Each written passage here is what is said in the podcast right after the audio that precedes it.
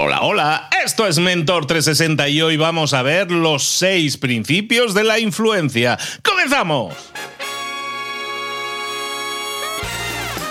Aquí comienza Mentor 360, el podcast influyente que te trae los mejores mentores del mundo en español para que te influyan, para tu crecimiento personal y profesional. El podcast que motiva desde buena mañana con Luis Ramos. Y con Juanma Ortega, juanma.com. Buenos días, ¿cómo estás? Buenos días, arroba libros para emprendedores. Me han contado que en realidad lo de la influencia es como tener superpoderes. O sea, es como el equipo de superhéroes en las ventas. Tienes el increíble poder de, hacer comprar cosas que ni siquiera sabías que podías hacer comprar. O al revés, el poder de tú acabar comprando aquello que no sabías que querías. Es increíble, ¿eh? Es increíble. La, influencia, o sea, cómo yo puedo influir y también cómo puedo yo ser influido, ¿no? Entenderlo también es muchas veces no somos conscientes de que pensamos que tenemos libre albedrío y muchas veces estamos siendo dirigidos, influidos. Claro, y luego ya tú decides. De, bueno, mira, me lo están vendiendo, pero esto es como los que somos padres sabemos de esto, ¿verdad, Luis? tal cual, tal cual, sí, sí, sí. sí, Oye, mano izquierda, ¿no? Mano izquierda, lo que decíamos, siempre. Sí, sí, sí. Pero vamos, yo, por ejemplo, tengo a mi hijo con. Yo sé que está. ¡Ay! Estoy malito, estoy malito. ¡Ay! Me encuentro mal. Y miras, y efectivamente tiene examen. Entonces llega un momento que dices voy a dejármelo vender, voy a dejármelo comprar, voy a ver qué, pasa aquí. En cualquier caso, yo sé que los principios para la influencia, los principios de la influencia son súper interesantes, así que, eh, Luis, ¿no te importa? ¿Tiro yo con, nuestro mentor de hoy? Pero por favor, Pablo, eh, te, dejo en buenísimas manos. Vas, vas con Juan, va. Voy para allá, me, me zambullo.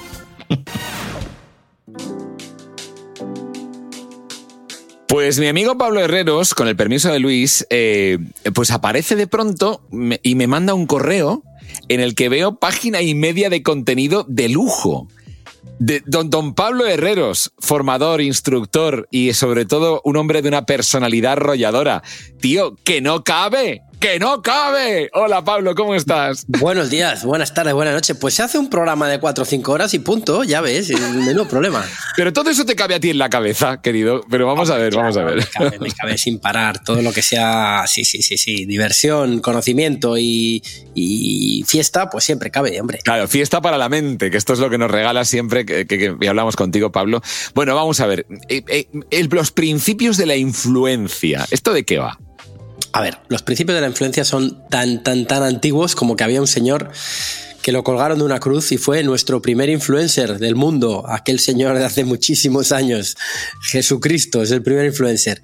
O sea, la influencia es tan antigua como el ser humano, no ni siquiera de Jesucristo. Obviamente viene de, de la prehistoria, desde que el ser humano existe, es un ser social y es un ser que quiere influir en los demás y que influye en los demás. O sea, desde que nacemos queremos venderle todo a todos los demás, queremos influir, queremos que nuestro padre o nuestra madre nos, nos quiera, queremos sonreír para generar esa atención, en fin, que esto es más antiguo que el TVO. Y dentro de eso, pues hay un señor muy famoso que en los años 70 se lanzó a investigar y publicar mucho esas investigaciones que hizo sobre el tema de la influencia. Y generó lo que llamó primero los seis principios de la influencia y luego añadió un séptimo que quizá es menos potente que los otros seis, pero también es importante, que es el señor Robert Cialdini.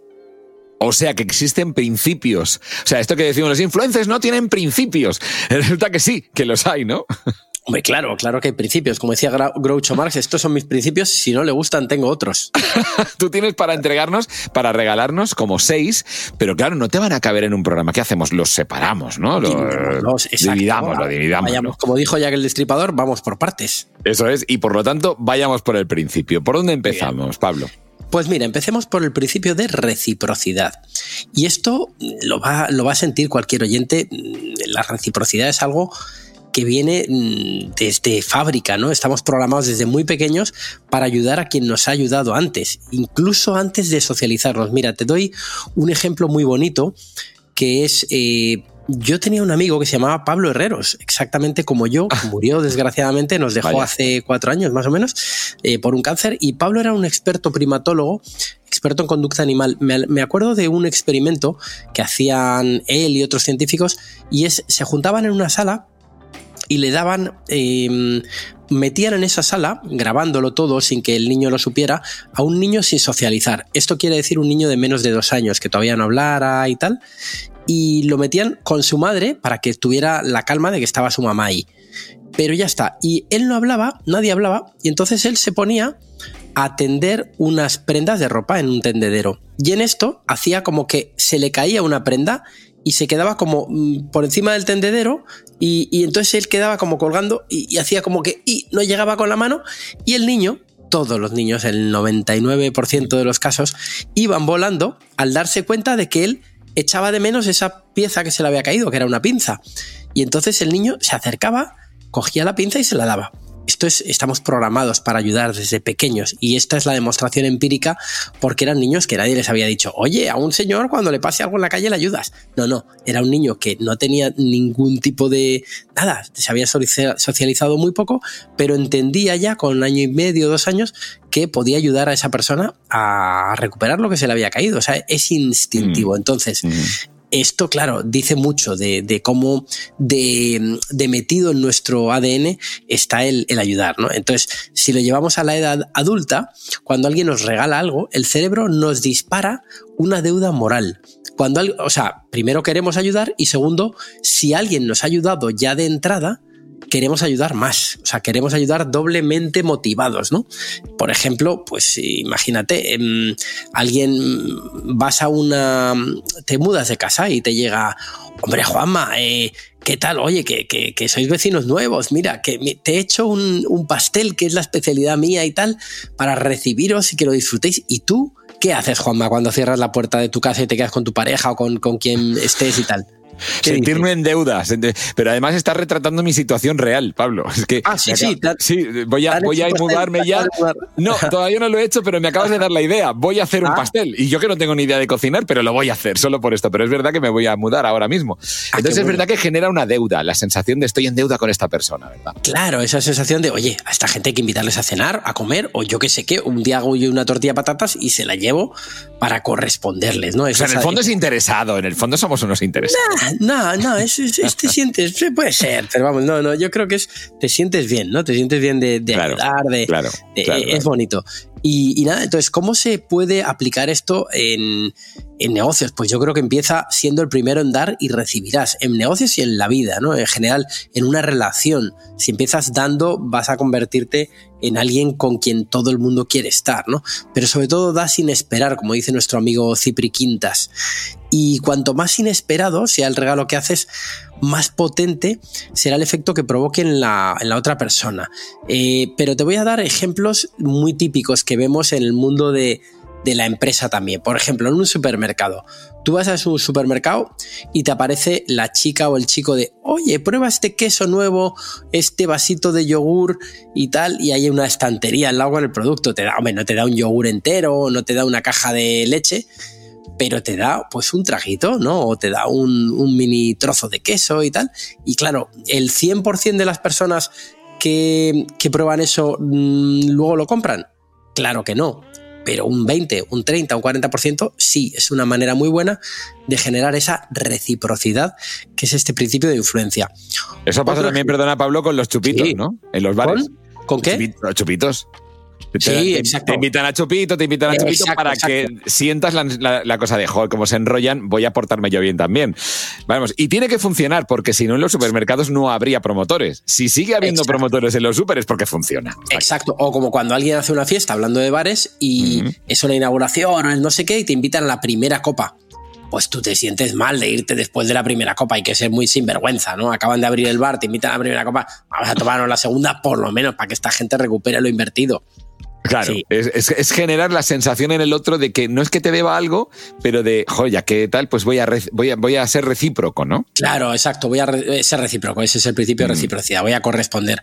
O, por ejemplo, eh, alguien te dice, oye, eh, este súper programa de formación, este curso y tal, cuesta 2.000 euros, pero estás tan implicado, me sigues a diario y tal y cual, que te lo voy a dejar en 1.500. Eh, o te lo rebajo a, yo qué sé, o si es un, ¿sabes? Entonces ya ahí te un 30%, lo que sea, le haces un claro, descuento, claro. claro, o imagínate, mm. eh, o te lo rebajo a mil porque es la última unidad que tengo en la tienda de esta bicicleta y así me quito el stock, ¿no?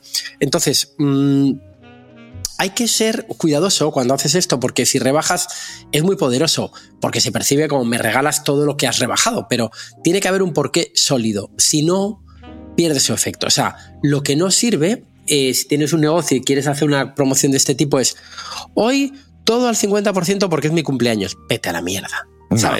Ahí se nota, canta, vamos. Eh, tiene que ser con un motivo, decirme, oye, mira. Claro, un motivo real, que la gente pueda. Los 50 primeros, lo que sea, una medida.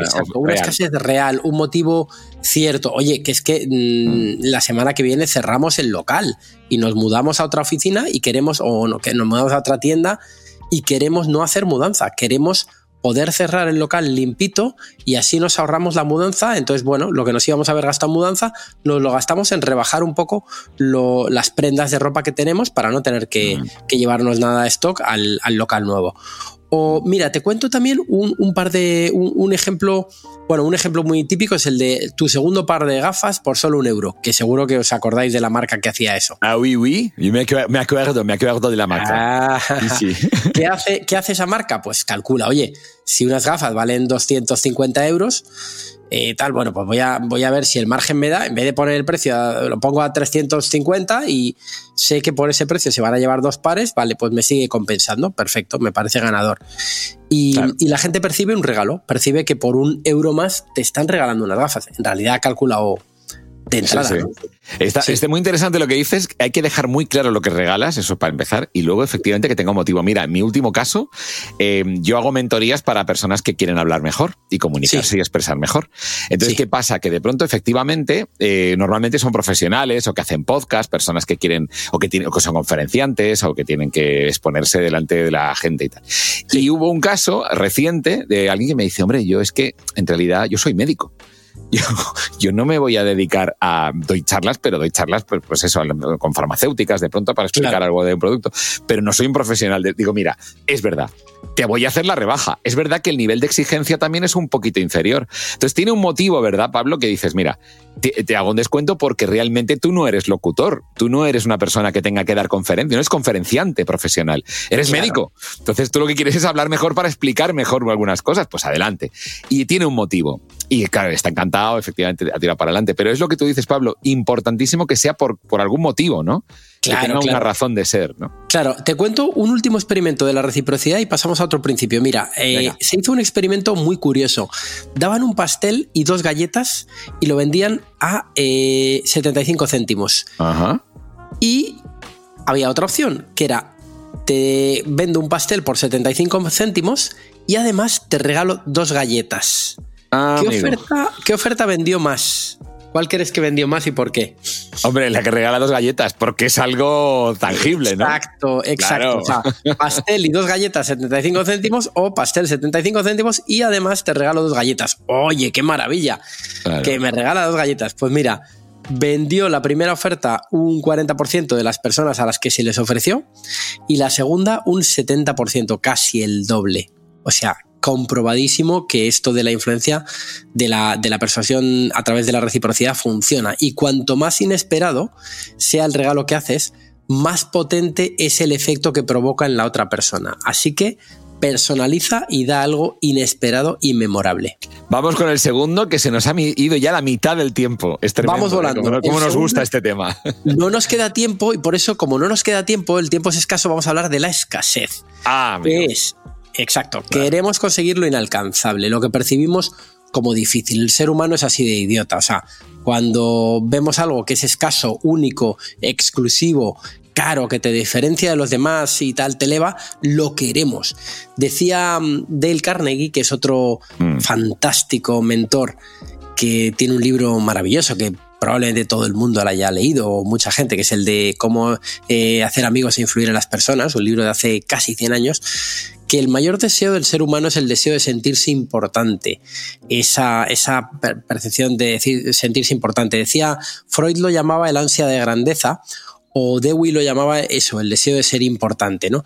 Y en ese deseo de ser importante eh, es, esa reactancia psicológica. ¿no? Si sientes que no puedes conseguir algo, porque parece que no puedes, que no llegas, eso nos coarta la libertad. Queremos eh, ser más, queremos ser, eh, tener lo mejor, ¿no? Entonces le damos más valor a aquello que es escaso.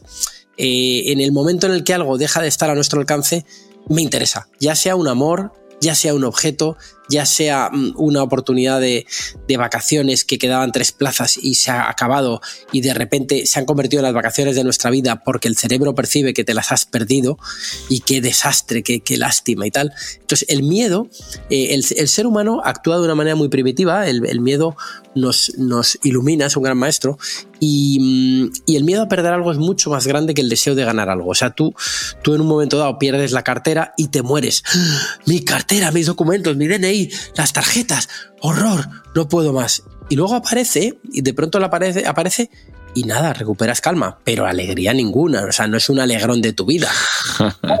alivio sí, pero entiendo lo que dices, sí, sí. Alivio y ya está, ¿no? es mucho más poderoso el, sentimiento de pérdida en el ser humano que el sentimiento de ganancia. O sea, cuando, cuando ganas algo, bueno, rápidamente el cerebro lo asimila como porque yo lo valgo, como decía la marca mm. aquella de cosmética.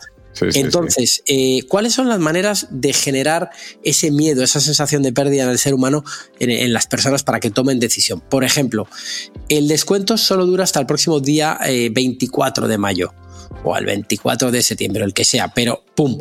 Que sea un día que esté cercano, que a la gente vea que ese día se acerca y sobre todo que sea verdad. O sea, si dices el descuento se acaba el 24 de mayo y el 25 de mayo sigues vendiendo con descuento como si no hubiera un mañana, se acabó. Tu palabra no vale nada, nunca más te van a creer y ya no va a servir. La escasez la has, quemado una carta que nunca vas a poder volver a utilizar.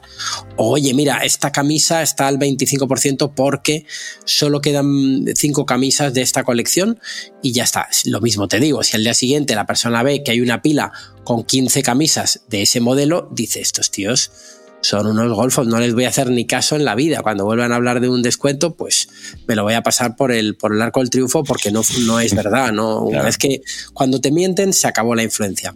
Tiene que ser siempre desde la honradez, desde la ética.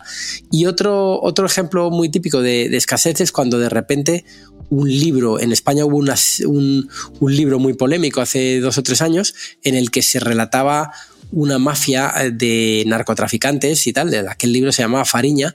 Uno de esos narcotraficantes, quiero recordar, denunció el libro y ah, finalmente pues eh, un juez acabó secuestrando el libro. Entonces cuando secuestra el libro, el libro se llamaba Fariña y entonces rápidamente la cosa es como, oh, se ha censurado ese libro, se ha, se ha prohibido, ¡pum! Pues, pues se percibe como más valioso. Quiero ver qué dicen ahí, ¿no? ¿Qué, qué hay? Es lo que se conoce también un, poco como el efecto Streisand en Internet, que esto lo generó en una anécdota muy curiosa. Un, una anécdota, un, bueno, un pleito que tuvo Bárbara Streisand con un fotógrafo por una chorrada inmensa que ella convirtió en categoría convirtió en, algo muy importante y es que el fotógrafo estaba haciendo unas fotos de la costa norteamericana, la costa californiana, y en 400 fotos para retratar el terreno, o sea, un tema medioambiental, salía desde arriba, a ojo de helicóptero, ojo de avión, la casa de Bárbara Streisand, pero ni estaba ella en bolas eh, en la piscina, ni nada, simplemente era su casa. Y nadie dijo que era su casa, era fotos de la costa californiana y coincidía que un trozo de esa costa era la casa de Bárbara Streisand. Entonces ella, no sé por qué razón, vio esas fotos y puso al fotógrafo un pleito de 50 millones de dólares porque ella entendió que el cielo era suyo y que nadie podía subirse a un avión ni a un helicóptero y hacer fotos de un terreno en el que ella tiene su casa, o sea, de su casa desde arriba. Y nada, y entonces ella perdió el juicio en todos los sentidos. Perdió la demanda, por supuesto, y perdió eh, que desde entonces, cuando tú buscas en Google mansión Bárbara Streisand, te aparece un fotón desde arriba de la mansión de Bárbara Streisand que jamás en la vida nadie hubiera conocido si no es por la demanda que ella puso. Entonces, el efecto Streisand se conoce a intentar tapar aquello que se intentaba, o sea, a, darle visibilidad a algo que en realidad intentabas tapar. Es como cuando el dedo señala a la luna y todo el mundo se queda ahí mirando el dedo, pues eso es un poco lo que hizo Bárbara Streisand y entonces cuando buscas en internet efecto Streisand, ves que es esto, ¿no? Como, en fin, cuando alguien intenta tapar algo, censurar algo en internet, se percibe como, cuidado, cuidado, que hay un intento de, censurarnos a todos. ¿no? Y todavía tiene más valor. Así que una copia del libro de Fariña debe estar cotizadísima, imagino. Imagino, ya no sé cómo acabó ese asunto, porque me, he acordado porque el otro día estuve viendo la serie, que hay una serie en Netflix de, de Fariña, y me he acordado a raíz de eso. Y sí, sí, aquel caso fue muy sonado. Sí, desde luego. Bueno, ¿qué más? ¿Qué más tenemos? ¿Qué más principios? Pues hay más principios, pero ya no sé si nos caben para otro. Para otro lo dejamos para otro día, sí, porque estoy tratando de ver por cuánto no, lo consigo comprar. ¿eh? Estoy mirando a ver si puedo obtener libro, Fariña. Mira, pues sí, en Amazon está a la venta. Sí, sí, creo que han vuelto a ponerlo a la venta. Debe de haber cambiado los nombres de, algunos de los ah. que salían. Sí, los cambió. En la serie se cambiaron. Algunos salen con nombre ficticio lo típico de los nombres han sido cambiados para eh, conservar, preservar la identidad de los inocentes. Pero en cualquier caso, eh, un detalle que me parece muy curioso de una serie realmente interesante, The Diplomat, en el que, y, bueno, otra mejor todavía, Los Fontaneros de la Casa Blanca. Una serie que habla del asunto de Watergate. Y, empieza la, la, serie diciendo precisamente, eh, los nombres de, los, eh, de las personas no han sido cambiados porque han sido declarados culpables. Con lo Exacto. puedo decir tranquilamente esto. Eso es lo que hace Fariña. En Fariña mencionan a Laureano Viña, pero hay otro capo al que no mencionan porque no, porque no llegó a ser culpable y tal. Claro, ahí está. Bueno, en fin, cuántas cosas curiosas salen alrededor de estos principios. Sé que queda, para poner la miel en los labios de la gente, el principio de la coherencia, el principio del consenso, el principio de la simpatía. Pablo nos puede contar muchísimas cosas y lo va a hacer muy pronto, pero si tú lo que quieres es que a ti a ti, Pablo Herreros, te cuente cosas, ¿qué puede, qué, puede hacer alguien que nos está escuchando, Pablo? Hombre, pues lo mejor que puede hacer en su vida mm, alguien es levantarse por la mañana o estar ahora a la hora que sea del día y meterse en pabloherreros.com y apuntarse a mis correos diarios donde te enseño todo tipo de cosas relacionadas con la influencia, con la venta, con la persuasión, siempre desde los principios, que es cómo se disfruta y cómo ayudas a los demás a tomar decisiones que les hagan bien en sus vidas. Así que suscríbete, un correo diario, pabloherreros.com. Y ahí surgirá el principio de reciprocidad porque tú estás regalando algo sin esperar nada a cambio. Y eso, además, de verdad, os digo una cosa, los correos de, la mailing list de Pablo Herreros, de verdad, que te hacen pensar y te cambian el día. Esto es un, un consejo de verdad de corazón que le doy a todo el mundo que nos está escuchando. Muchísimas gracias, Juanma. A ti, Pablo, un abrazo muy grande. Otro para ti. Hasta pronto. Mentor 360 con Luis Ramos y Juanma Ortega. Qué placer hablar con Pablo Herreros. Siempre es un placer hablar con él aquí en Mentor 360. Venga, va, vamos con las tres cositas, las tres cosas que me llevo hoy. Puesto número 3. Pablo Herreros lo dice claro. El principio de la reciprocidad es que está es inherente al ser humano, está en nuestro ADN. En cuanto nos dan algo, hoy automáticamente generamos una sensación de deuda muy interesante. Es curioso eso, ¿eh?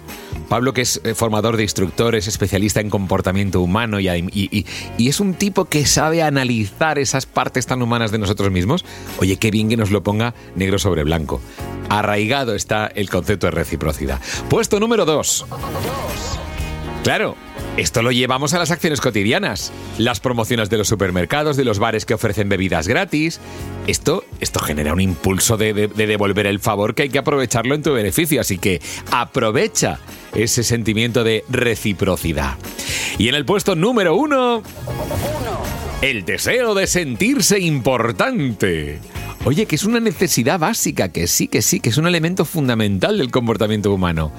Vamos, este sentimiento de sentirse importante, seguro que está siendo aprovechado por más de uno y no te la estás dando cuenta. Regalos inesperados, refuerzos hacia ti, y tú también puedes aprender. No utilizarlo de manera poco ética, sino realmente fijarte en lo bueno que tienen también los demás. Qué interesante, ¿verdad? Pues nada. Ay, me quedo, vamos, tranquilísimo después de esta conversación con Pablo Herreros.